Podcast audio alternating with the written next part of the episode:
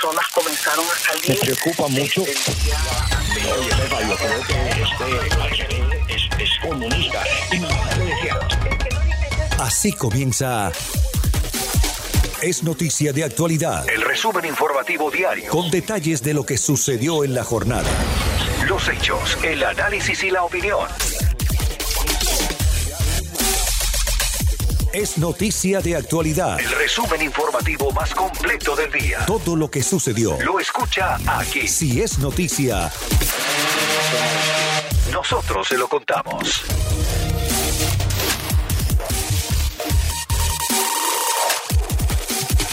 Feliz noche para todos. Les saluda Karinés Moncada en este su espacio informativo Es Noticia de Actualidad.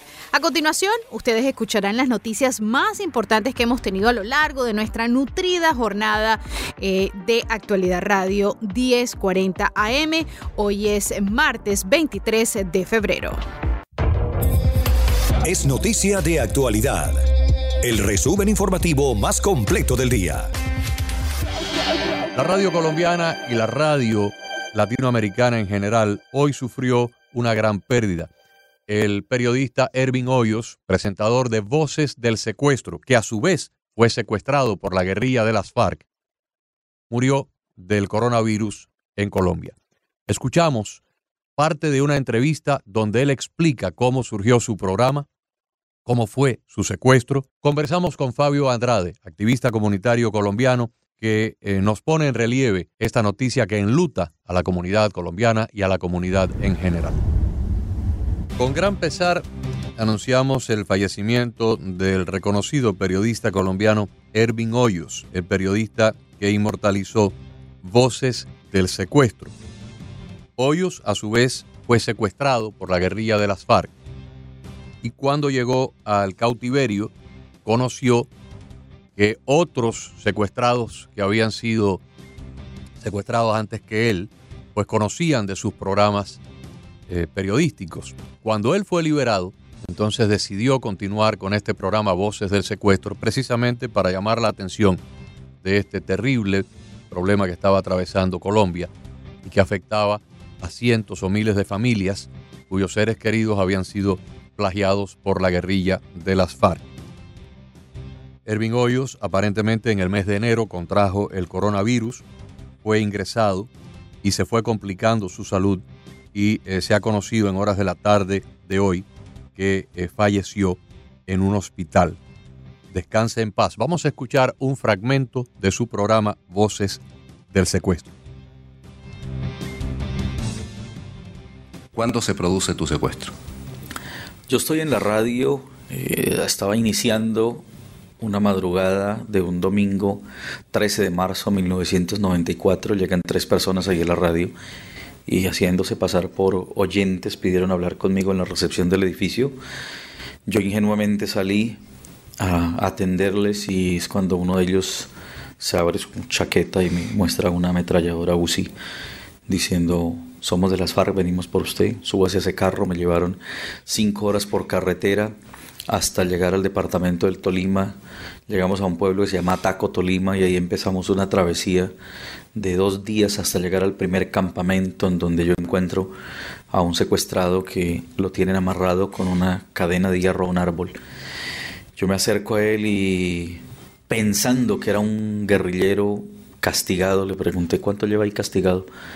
Me dice él, yo no estoy castigado, yo estoy secuestrado. Hace dos años. Este hombre sin zapatos, eh, con su cuerpo con gusanos, con nuches de lo que le da el ganado, en unas condiciones infrahumanas eh, muy difíciles, me dice, ¿usted qué hace? Le dije, yo soy periodista. Dijo, ¿dónde trabaja? Le dije, yo trabajo en Caracol. ¿Cuál es su nombre? Ervin Hoyos. Saca un radio, lo enciende y lo tenía sintonizado en Caracol. Cuando yo escucho, se me, se me alegró el rostro al, ver que él tenía esa radio. Y me dice, ¿usted es el del programa de los fines de semana? Yo le dije, sí. Dijo, pero usted el domingo no terminó el programa. A las 5 de la mañana salió. Le dije, es que a esa hora me sacaron. O sea, él estaba escuchando la radio. Y es cuando él me dice, y ahí nace el programa, me dice él, ¿por qué ustedes los periodistas nunca hacen nada por nosotros los secuestrados. ¿Se imagina? motivación. ¿Se imagina si mi esposa me hablara por este radio? ¿Si mi hija me hablara por este radio? ¿Si mi familia me hablara por este radio? Yo le dije, si yo salgo de aquí, voy a hacer eso que usted dice. Por su propia voz. Esto que ustedes acaban de escuchar fue una entrevista que él le concedió a otro periodista donde él estaba contando cómo fue que terminó dirigiendo este programa a raíz de una vivencia personal de secuestro. La entrevista data del año 2009. Descansa en paz, se lo llevó el coronavirus. Vamos a conversar con Fabio Andrade.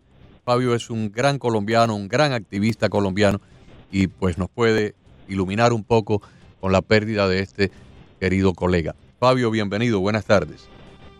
Eh, buenas tardes, Agustín. Y, eh, ayer hablamos y de, cerrando te dije, tenemos que hablar de Colombia y mire cómo resulta esa anécdota de las palabras de ayer. No, Agustín, Colombia está de luto. Colombia está de luto por un hombre que fue un patriota. Colombia está de luto por un hombre que fue un luchador por eh, la verdad. Colombia está de luto porque Ervin fue un hombre que se jugó todas, desde la parte civil, eh, Ervin, eh, un hombre eh, ejemplar, un gran colombiano, y definitivamente eh, Agustín, que entendemos que entró al hospital por el COVID, pero también yo diría y, agradezco esta oportunidad porque sí me gustaría que me apoyaran ustedes y todos los colombianos que me escuchan para que se haga una autopsia de, su fallecimiento. ¿Por qué lo digo, Agustín?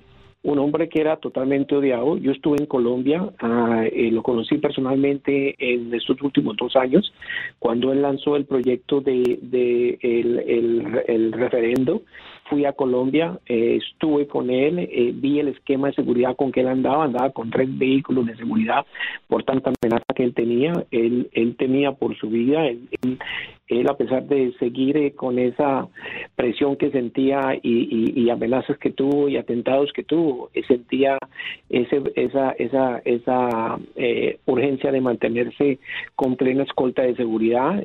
aquí en Miami, cuando vino muy amablemente ustedes y todos los amigos y todos los compatriotas que nos ayudaron a, lograr firmas, lo, tuvimos acá cinco, cuatro días, dos días en mi casa y pudimos compartir, me contaba muchas cosas que estaba planeando y estaba por desarrollar, primicias, digámoslo así.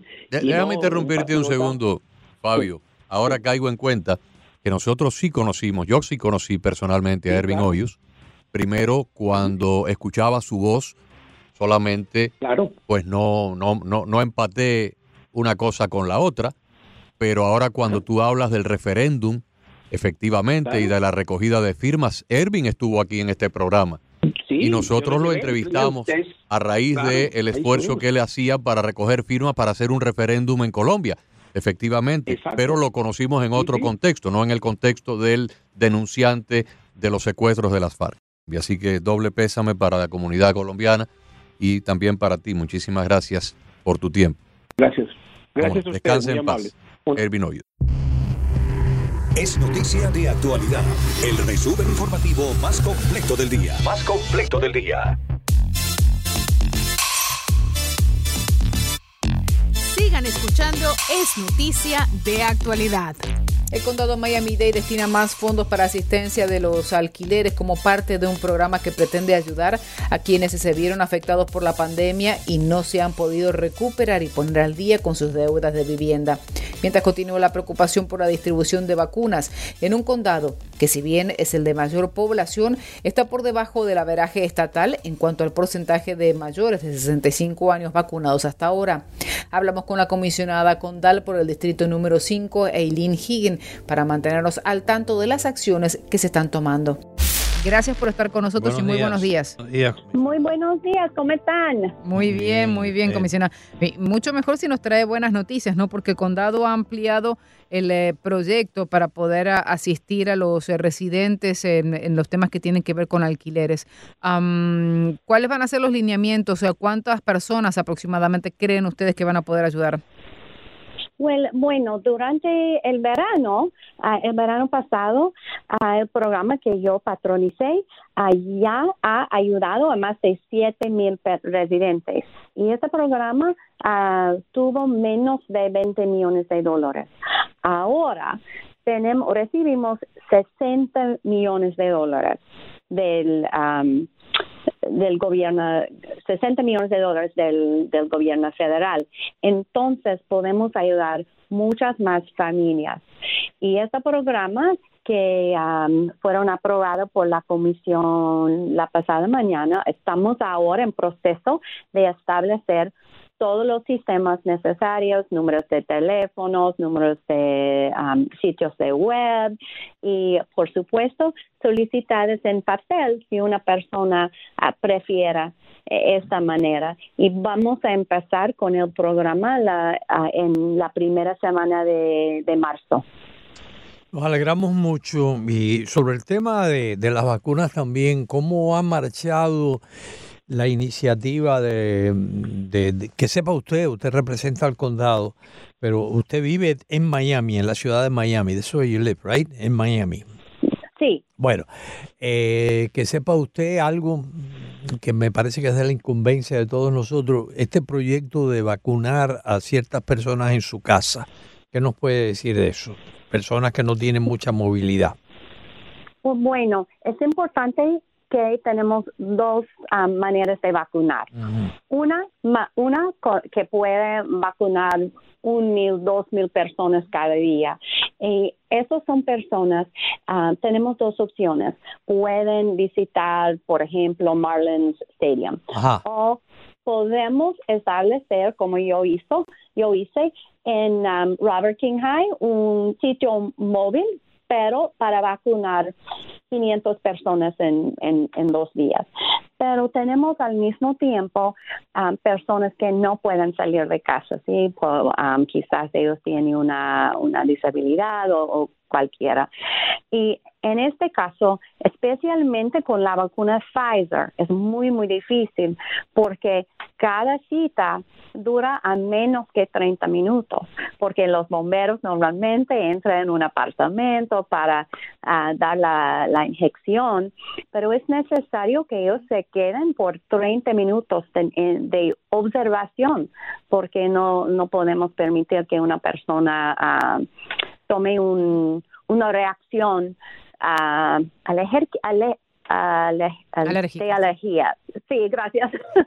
a veces pierdo mi, mi español.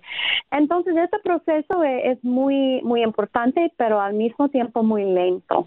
Solo lo, tenemos los bomberos de la ciudad de Miami, la ciudad de Miami Beach, que represento esta ciudad también, y ellos entran en las casas. Y tenemos al mismo tiempo um, el programa en todo el condado con nuestro um, nuestro departamento de, bomberos.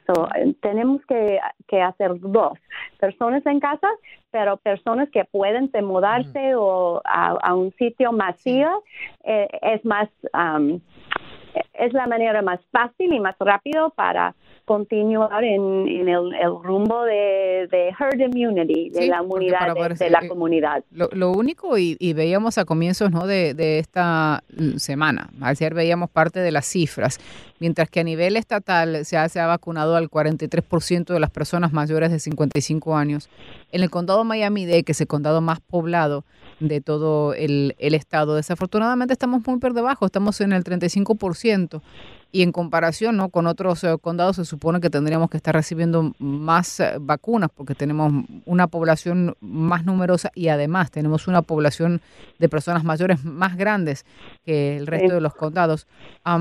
¿Por qué hasta el momento no tenemos en, en proporción a nuestra población eh, más vacunas disponibles? Bueno, es totalmente la decisión de nuestro gobernador y no puedo explicar su comportamiento en términos del condado Miami-Dade, porque, como dijo, tenemos la mayoría de, no solamente la gente, pero los, de, los casos de COVID-19. E, entonces, merecemos eh, el nivel de inyecciones que, que son equitables con el resto del Estado. Ah, gracias a Dios, nuestro presidente nuevo, uh, presidente Biden, ha, establecido un sitio federal en Miami-Dade County y va a empezar el 3 de marzo en el colegio, en el, en el campus del norte de Miami-Dade College y en ese sitio, por um, debido al gobierno federal, vamos a tener 2.000 vacunas por día. E, entonces, quizás el gobierno federal pueda ayudar el, el, sur de Florida porque nuestro gobernador da las vacunas a otros condados. Bueno, ¿y, ¿y, qué se puede hacer para, para, para cambiar esto? A, a, mí me inquieta mucho. Yo, yo, yo, yo sé que la política no es un deporte sin sangre, es un blood sport, como dicen los americanos. No sé cómo se dice eso en español. Se sacan sangre y se rompen huesos los políticos, pero eh, ¿qué, qué podríamos hacer que ya si ustedes no, no lo tomen personalmente, se pasan la vida en bronca, eh, por lo menos que en este tema de la vacuna reine la paz, la concordia y que todos los, los, residentes, sobre todo las personas más vulnerables, aquí tenemos un altísimo porcentaje de personas de la tercera edad, gente que incluso tiene poca movilidad, es decir, por impedimento físico o porque no, no tienen un carro, ¿no? Y el servicio de buses aquí es un desastre. ¿Qué podemos hacer para cambiar esto?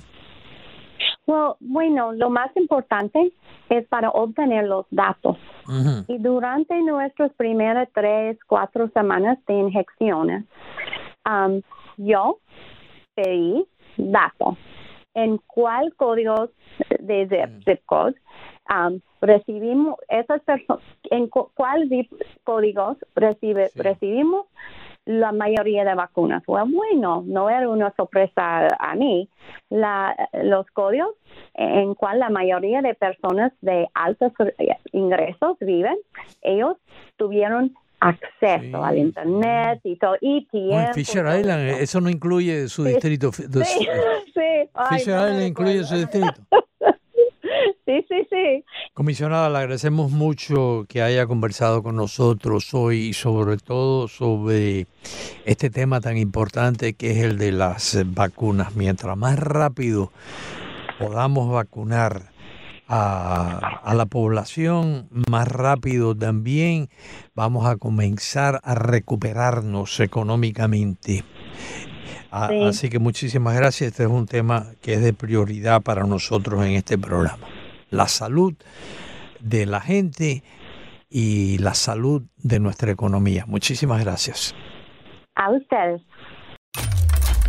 La información para poder enfrentar los cambios que se avecinan la encontrará aquí. El doctor Jorge Suárez Vélez, analista económico. Gente que está diciendo, ah, mira, me voy a meter a comprar una acción de GameStop. Esto que funcionó con Reddit y todo este proceso es algo que siempre te da ganancia. Entonces yo voy a meter mis ahorros a comprar acciones de una pirequería de empresa que está en vías de quiebra para especular con ella sin darme cuenta que de hecho lo más probable es que yo pierda todo mi dinero. Y cuando la realidad del día a día torna una tarea difícil de entender, es necesario comprender el poder de la información. Agentes federales se presentaron en una residencia del área de Sunrise al oeste del condado Broward en una operación contra la pornografía infantil. Para la policía, un momento, puedes parar un carro y cuando vas a pedirle la licencia, la persona saca la pistola y mata al policía, que ha pasado mucho, en cosa de segundos. La diferencia entre la vida y la muerte. Continuar con estas teorías conspirativas. El señor McCarthy diciendo, nosotros no vamos a tenerlas en esas dos comités. Actualidad Radio 1040 AM. Para todo el sur de la Florida y 103.9 FM para la ciudad de Miami. Para la ciudad de Miami. Como está diciendo esta señora, lo que ocurrió en Parkland.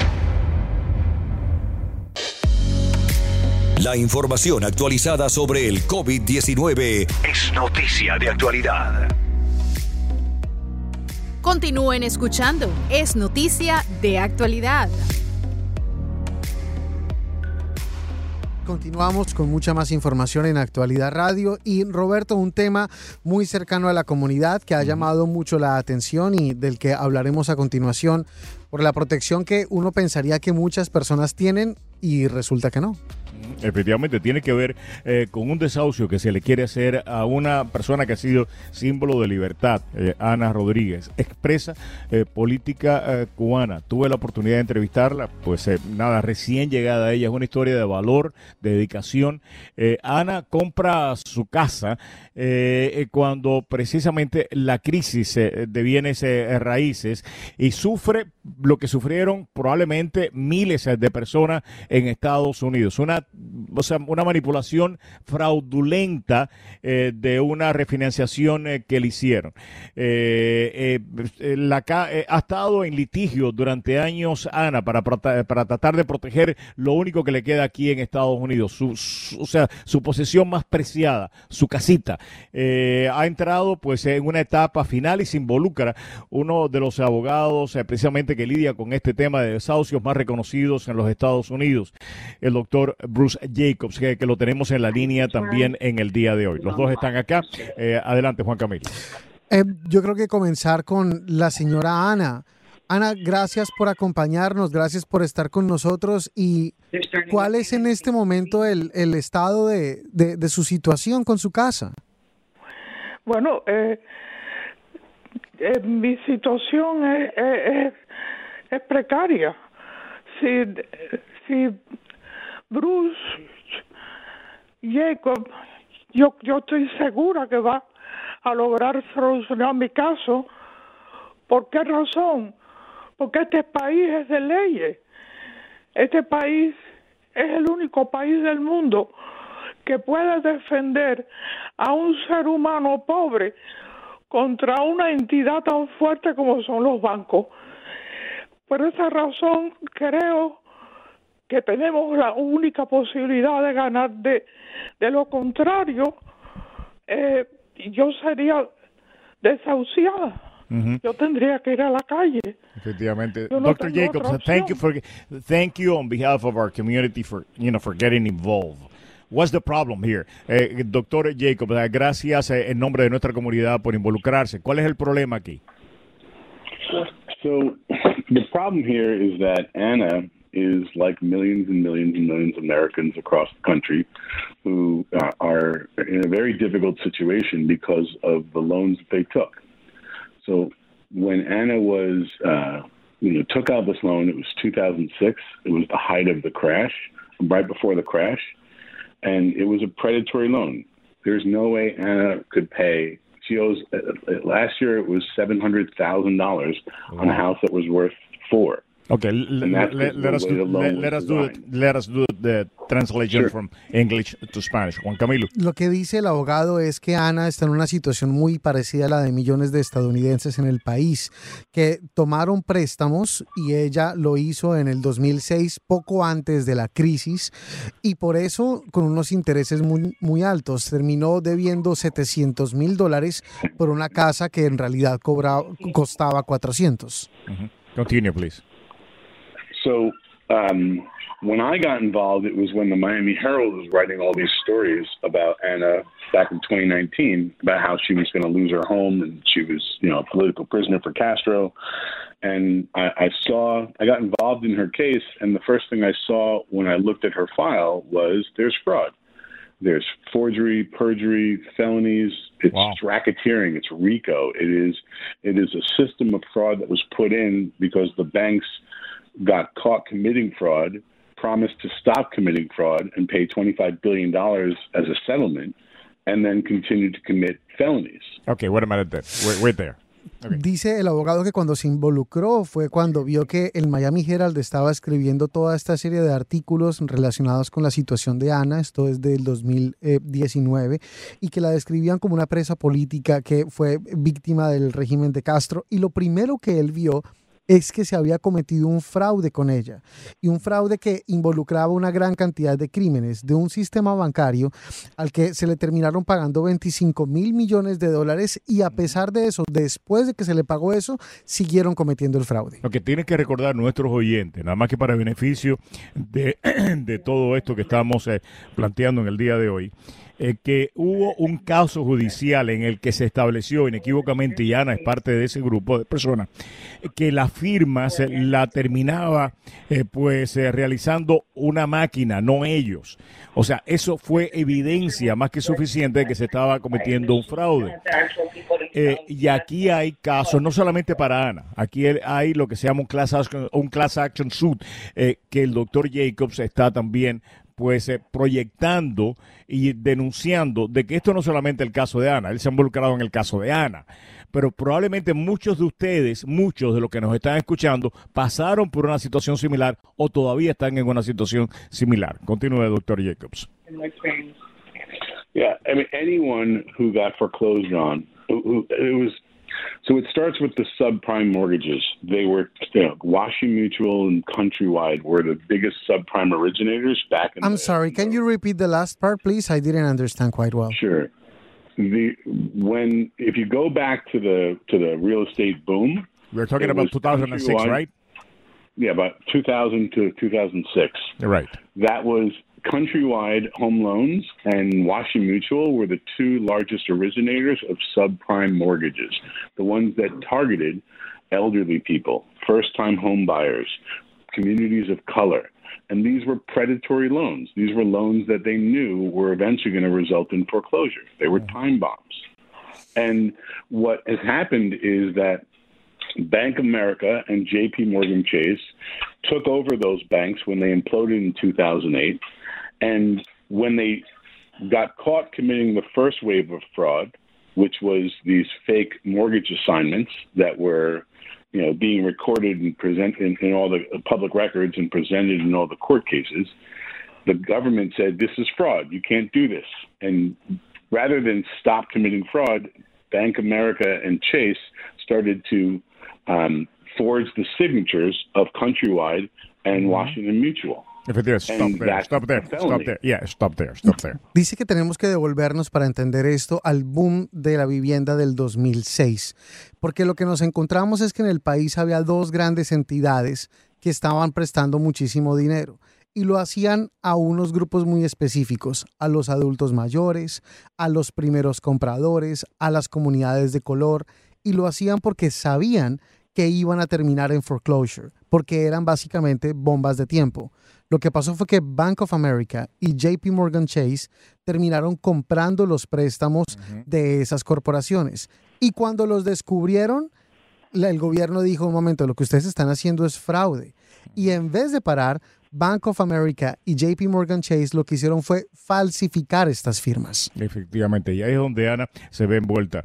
Ana, eh, eh, eh, what's, you know, what's the next step now? What, what's, go- you know, what's going to happen now?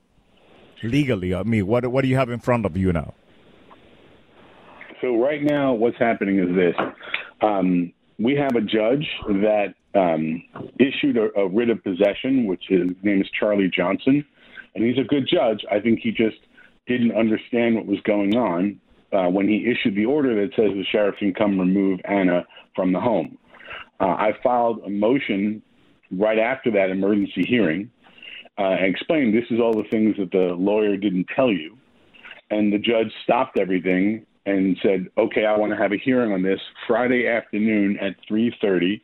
This Friday on the 26th, there's going to be a hearing where the judge, where we're going to ask the judge to give us a full evidentiary hearing so we can show him that the equities, what's fair, is that Anna not be removed from the home because it's a fraudulent foreclosure." and fraud, you cannot deprive in the United States, you cannot deprive people of their property without due process of law. That's mm-hmm. in the Constitution.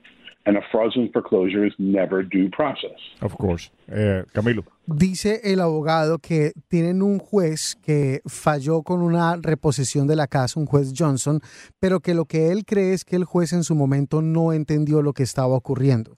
Y por eso dijo que tenían que sacar a Ana de su casa. Pero lo que hizo el abogado fue poner una moción de emergencia para ahora celebrar una nueva audiencia. El juez paró todo y dijo, ok, vamos a hacer una nueva audiencia. La audiencia va a ser el viernes. Este viernes, en Ujú, horas de la tarde. Y lo que van a pedir es una audiencia de evidencias para que pueda el abogado llevar todas las pruebas y demostrar que Ana no debe ser sacada de su casa porque el foreclosure que le hicieron es fraudulento y lo que dice la Constitución de Estados Unidos es que ustedes no lo pueden sacar de su casa sin el debido proceso y un foreclosure ilegal no es debido proceso. Pues yo creo que esta comunidad está escuchando. Tengo que decir una vez más, yo conocí a Ana, acaba de llegar de Cuba, la entrevisté. Eh, cuando uno habla de patriotas, cuando uno habla de sacrificio de vida, en muchas ocasiones aquí en nuestra comunidad, eh, pues eh, se usan esas palabras de manera bastante ligera. Ana lo es. Ana no solamente luchó en contra del régimen castrista, cumplió prisión, eh, es probablemente eh, entre eh, es una leyenda dentro de las expresas políticas por su valor, por la dignidad con que cumplió su prisión, con la manera que ayudó pues a otras presas políticas ya estando aquí en Miami. Y es una deuda que esta comunidad tiene con ustedes. Yo me alegro muchísimo de que tanto el doctor Jacobs eh, como pues la senadora Tadeo, como la senadora García se estén involucrando en este tema y estoy seguro que después de escuchar este programa muchos otros se van a involucrar. Ana, para ti un abrazo. Gracias, mi amor. Un abrazo. Dios te bendiga. Igualmente a ti.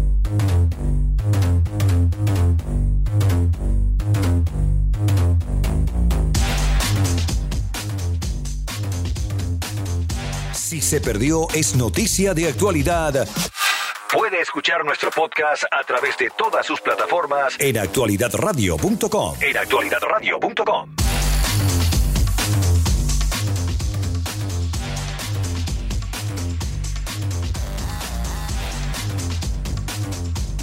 Es noticia de actualidad.